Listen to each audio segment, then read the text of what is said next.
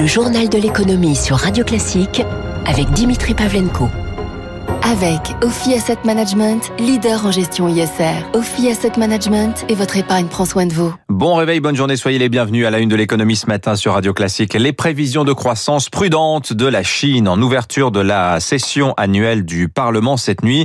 Le propre Premier ministre Li Keqiang a annoncé viser cette année au moins 6% de croissance. Bonjour Eric Mauban.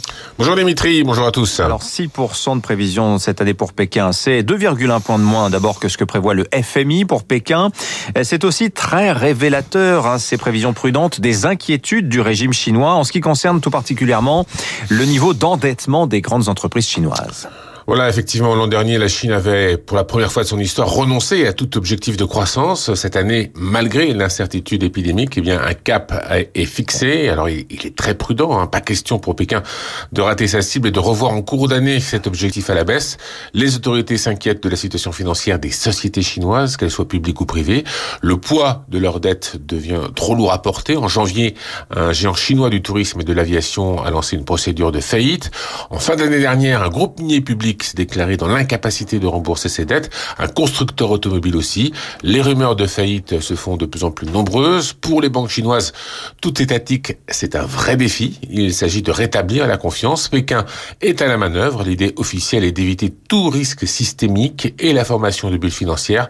Dans les faits, cela se traduit par l'implantation de cellules du parti dans les grandes entreprises privées pour surveiller les dirigeants tout doit être sous contrôle. C'est dans cet esprit que l'introduction en bourse de la filiale financière du géant chinois de commerce électronique Alibaba a été reportée. Éric Mauban. À la une en France ce matin, la situation sanitaire. Le Premier ministre Jean Castex a annoncé que 23 départements sont désormais en surveillance renforcée. La vaccination va y être accélérée grâce notamment aux pharmaciens pour les plus de 50 ans prioritaires à compter du 15 mars. Pas de confinement dans ces départements. En revanche, tous les centres commerciaux de plus de 10 000 mètres carrés y seront fermés à compter de demain matin, samedi 6 heures. La fermeture s'impose même aux surfaces de plus de 5, 000 mètres carrés dans le le Pas-de-Calais confiné, lui, en revanche, le week-end. Les deux tiers des centres commerciaux français ont désormais le rideau baissé. Écoutez, Gontran Turing, il est le directeur général du Conseil national des centres commerciaux. Ça représente 136 euh, euh, centres commerciaux qui viennent s'ajouter à ceux qui étaient déjà fermés. Donc au total, on a environ deux tiers des centres commerciaux euh, français qui vont se retrouver fermés dès le week-end prochain. On comprend d'autant moins cette décision que contrairement à la période de Noël ou la période des soldes qui est maintenant achevée, la période qui débute au mois de mars n'est pas une période de forte fréquence dans les centres commerciaux, sachant par ailleurs qu'il a été démontré par des études très sérieuses, notamment de l'Institut Pasteur, que les centres commerciaux et les commerces en général ne constituaient pas des lieux de propagation du virus. Donc on est assez déçu de cette décision, on a l'impression que les centres commerciaux sont stigmatisés pour éviter politiquement un confinement généralisé. Concernant les vaccins maintenant, Rome a bloqué hier l'exportation vers l'Australie de 250 000 doses d'AstraZeneca. Première application du mécanisme de contrôle mis en place par l'Union européenne début janvier. L'Italie justifie sa décision par la pénurie persistante de doses de vaccins. Le fait aussi que l'Australie est considérée comme un pays non vulnérable. Il n'y a pas eu d'ailleurs de réaction indignée de Canberra hier. Un cinquième vaccin pourrait par ailleurs rapidement être autorisé dans l'Union, celui de l'allemand CureVac. Il est actuellement en essai clinique de phase 3. CureVac a signé hier avec le géant suisse Novartis un accord de production similaire à celui liant BioNTech et Pfizer. Autre accord, l'Autriche, le Danemark et Israël ont formé une alliance pour développer et produire des vaccins anti-Covid de nouvelle génération.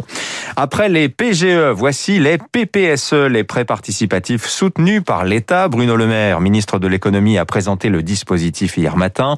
L'enveloppe atteint 20 milliards d'euros. Elle va servir à accorder aux ETI et aux grosses PME françaises des prêts de long terme sur 8 ans, euh, sans remboursement avant la cinquième année.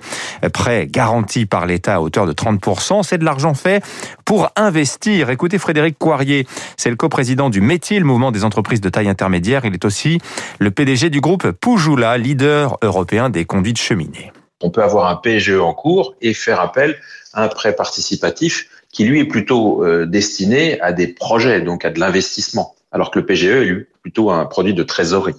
Quand on interroge les ETI sur leurs investissements, vous avez quand même 75% des ETI qui vont investir euh, à peu près normalement, mais il y a aussi 25 à 30% des ETI qui pensent investir plus que par le passé, Ce que nous mesurons quand même, c'est malgré la crise, malgré les difficultés, une forte volonté des entrepreneurs, en tout cas des patrons de TI, à accélérer un certain nombre de projets. le plan de relance à ce titre les accompagne de façon, euh, en tout cas, positive. À la page télécom maintenant, la France vient de franchir un cap. 10 millions 400 000 foyers sont désormais abonnés à la fibre. C'est une hausse de 30% sur un an.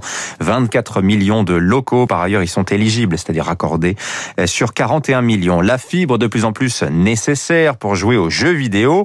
Le secteur du jeu a d'ailleurs connu un boom lui aussi l'an dernier. Chiffre d'affaires record 5 millions 300 millions, 5 milliards 300 millions d'euros, euh, plus 11% en un an.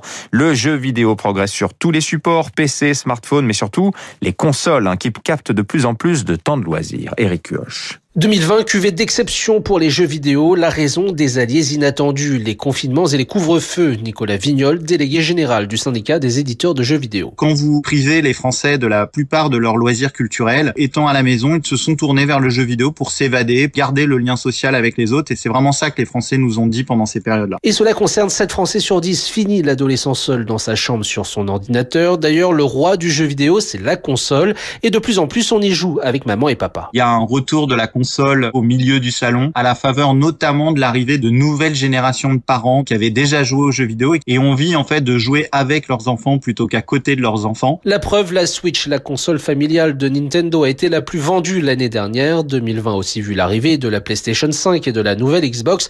Un contexte ultra favorable donc. Laurent Michaud, économiste des jeux vidéo. Quand une nouvelle console arrive, elle embarque tout l'écosystème hein, avec euh, la commercialisation de ces nouvelles machines. Donc euh, le phénomène ne sera pas reconduit à l'identique en 2021. Paradoxalement, le secteur pourrait bénéficier de la pénurie actuelle de PlayStation 5 et de Xbox. Leur réapprovisionnement en cours devrait avoir un nouvel effet boost pour le marché en 2021. En bref, Airbus n'aura peut-être pas à recourir au licenciement forcé en France, en Allemagne et au Royaume-Uni grâce à la mobilité interne, au départ volontaire et aux aides des États, notamment l'activité partielle longue durée. L'avionneur va parvenir à atteindre son objectif de suppression de 15 000 postes en Europe. Commandé euh, cet effort de suppression par l'effondrement de ses cadences de production, 40% l'an dernier. Suez remporte une bataille judiciaire face à Veolia. Le tribunal de Nanterre a rétracté hier son jugement du mois de novembre. Ce jugement interdisait à Suez de rendre irrévocable la fameuse fondation créée en septembre. Rappelez-vous, pour protéger sa filiale Suez Eau France, euh, fondation basée aux Pays-Bas. L'actualité américaine, le Sénat a commencé euh, l'examen du plan d'urgence Biden à 1900 milliards de dollars. C'est un peu long. Euh, les débats ne commenceront qu'une fois lus à haute voix les 628 pages du texte, un lu à haute voix. Le vote pourrait avoir lieu ce week-end, une semaine après celui de la Chambre des représentants.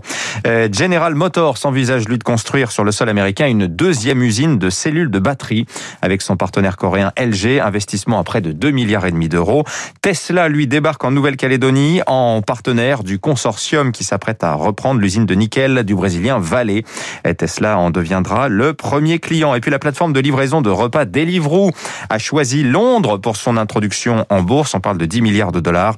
C'est un succès pour la City qui était en concurrence avec Amsterdam et New York. Les fondateurs de Deliveroo ont été séduits par l'assouplissement des règles boursières qui se dessinent outre-Manche. On en reparle dans un instant avec Alexis Karklin. C'est marché pour finir. Wall Street en forte baisse hier soir. Le Nasdaq moins 2%, 2,11. Troisième séance de forte baisse d'affilée pour l'indice tech. Le Dow Jones lui cède 1,11%. Euh, entraîné dans le rouge par un nouveau bond des rendements obligataires. Le 10 ans américain est à 1,55% ce matin. Les marchés réagissent assez mal. Hein.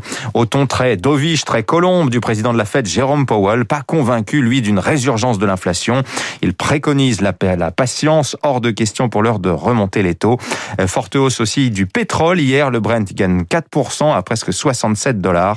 Euh, L'OPEP Plus a en effet décidé hier de ne pas lever ses quotas, euh, prenant les marchés par surprise qui s'attendaient, eux, à une forte hausse de la production. Le CAC, stable, 0,01%, 5830 points. Côté valeur, citons Unibail Rodamco, plus 6%.